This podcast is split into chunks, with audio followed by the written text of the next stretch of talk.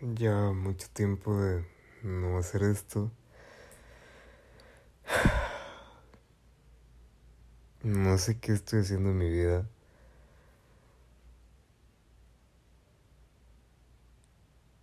Ya estamos en marzo del 2021 y este proyecto lo empecé en julio del 2020.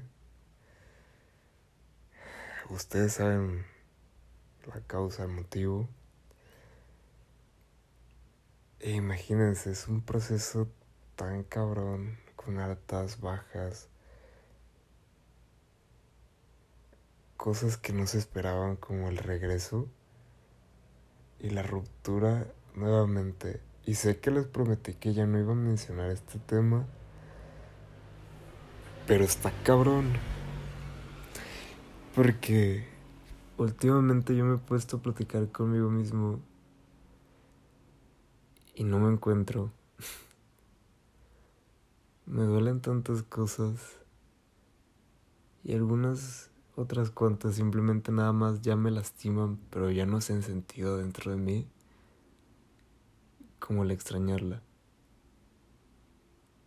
Y creo que me acostumbré tanto a ella que ya nada se siente tan exacto. Pero ahora vengo a platicarles o por lo menos comentarles mi experiencia de estos meses de proceso. Y ahora con la mente un poco más fría que la primera vez les puedo aconsejar y de verdad les puedo decir que por ningún motivo empiecen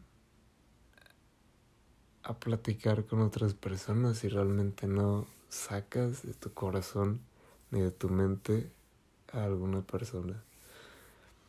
Está muy cabrón. Porque te haces muchos conflictos contigo mismo. Como es mi caso. Yo busco a esta persona en distintos ámbitos. Busco su sonrisa, busco su voz busco esas charlas tan profundas que yo podía tener con ella y que no puedo tener con nadie más.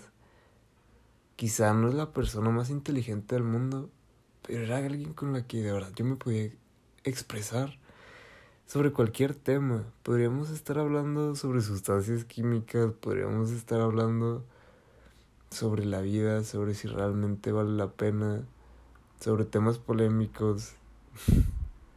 ¿A qué, es lo que voy con la vida? O sea, la tema es algo tan subjetivo si realmente vale o no vale vivirla. Y no se los digo como alguien que se quiere morir. Se los digo como alguien que, sin desviarme mucho del tema, si te das cuenta el proceso es muy cabrón. No sabes qué va a ser de tu vida, no sabes si vas a lograr el éxito que tanto buscas. Y en una noche un cabrón te puede desaparecer con tan solo ganarse 10 mil pesos de un celular. Y es lo cabrón de la vida que no sabes qué va a suceder al día siguiente. No sabemos si vamos a seguir aquí. No sabemos si alguien va a robar lo que de verdad te pertenece a ti. Y no me refiero a algo material, me refiero a algún puesto, algún título, cualquier cosa con relación a eso si estoy algo distraído, algo oxidado, estoy diciendo mucho el tema, es porque tengo tantas ideas en mi cabeza ahorita. Son las 4 de la mañana, no sé qué hago. Simplemente me dieron ganas de volver a hablar con ustedes, que sepan que no he dejado esto en su totalidad. Simplemente no tomaba la fuerza, no tomaba el valor, porque ustedes saben que pues este proyecto me relaciona mucho con esa mujer. Pero hoy quise regresar y quise regresar para que no sigan mis pasos, simplemente para que me escuchen y tomen una perspectiva de lo que puede pasar. No los estoy obligando, no los estoy forzando a que no hagan, a que sigan mis consejos.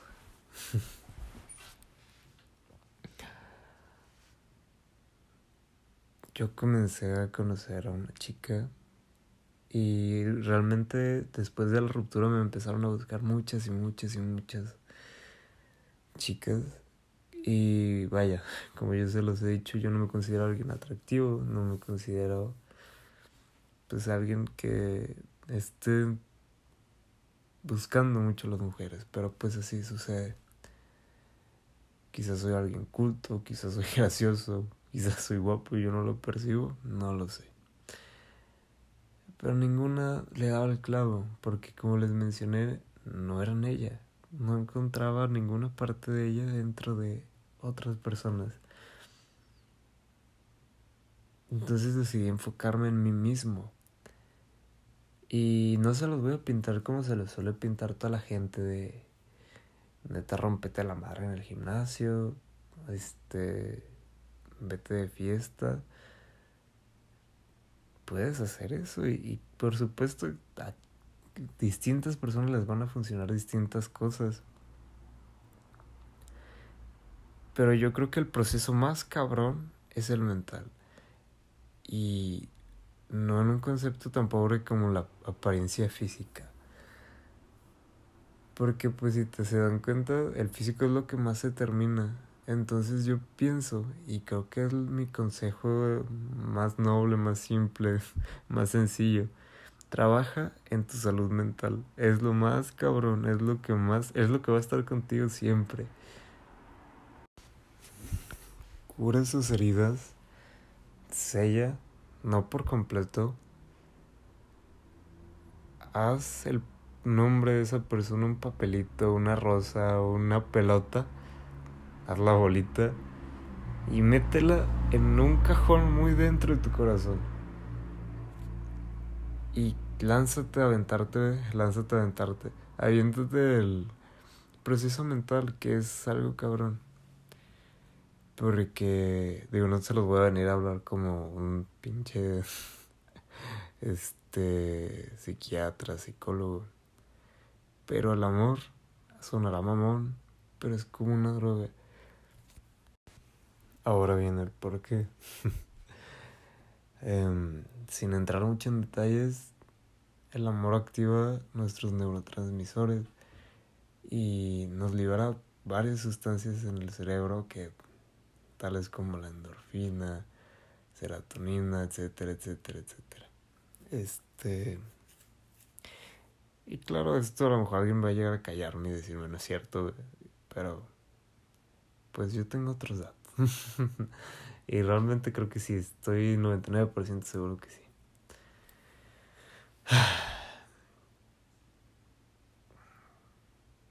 Mírenme, aquí estoy. En el otro podcast fue un arranque de decir, ¿sabes qué? Esto no me va a pasar igual. ¿Y qué creen? Aquí estoy de nuevo. Pero yo no quiero regresar. Ahora me consta que no quiero regresar. ¿Por qué? Porque esa persona ya me frenó. Y es algo que yo la otra vez no percibía porque la persona no me había frenado. Ahora sí, me demostró con sus acciones que es alguien que no me quiere en su vida. Definitivamente no me quiere en su vida. Mm, yo la valoro mucho y la quiero, la quiero aún en mi vida. Pero me demostró que me hizo sentir como que yo soy alguien por el que no vale la pena luchar. Y respeto que más bien yo no puedo decir lo que ella siente o piensa. Eso queda más que claro. Pero lo que yo pensé y sentí fue eso. Ahora, ¿qué hacer cuando una persona ya te demostró que no quiere luchar por ti, no quiere, no te quiere en su vida, que no es una prioridad y con sus acciones poco a poco te lo demuestra? Después de quebrar, yo sé que una de las cosas más difíciles son las redes estar teniendo que verla o verlo, ver las conversaciones. Cuando en el punto en el que tú te vayas a decidir por borrar una conversación y sé que tú me vas a entender, es en el momento en el que de verdad te rindes y dices, ya saliste de mi vida. O porque te falta espacio. no creo que sea la segunda. Porque esa plática no se va a borrar. Yo no lo he hecho. sí, como persona que le gusta hacerse daño, de vez en cuando a estas horas de la noche abro su conversación, veo sus fotos, escucho sus audios destacados y eso, eso no me lo sigan. Porque se hace más daño, se abren más la herida. Esto es otra vez como una intro a mi segunda, la segunda temporada, yo creo. Em, solamente sanen y no se vayan por conceptos tan miserables como la apariencia, no, no quieran aparentar algo en redes, no quieran que la otra persona diga, ah, este cabrón está súper contento sin mí y que le dé coraje, no, no sean miserables, realmente eso perjudica la salud mental del otro. Piensen, ¿no? Piensen en, en que a la persona que ahorita quieran demostrarle, no, yo soy más chingón, yo soy más chingona, yo me veo más perro ahorita, yo, claro, cuídate físicamente, yo tampoco te digo, güey, acuéstate y muérete, o sea, si quieres haz tu ejercicio, pero eso que sea para ti, güey, o sea, concéntrate. Si eres niña, también haz ejercicio, maquíllate, píntate el cabello, pero no con el afán de que la otra persona te vea o no subas cosas que realmente sabes que no van, o sea, que no tienes la necesidad de subirlo. No es como, ay, güey, este, me dieron ganas de subir esto para que le cale al otro pendejo o a la otra niña. No lo hagas, o sea, no hay necesidad. Si no existe la necesidad, ¿para qué lo haces? O, bueno, ya nada más son cosas mías. Recuerden que no soy ningún experto, nada más te intento aconsejar, quiero estornudar.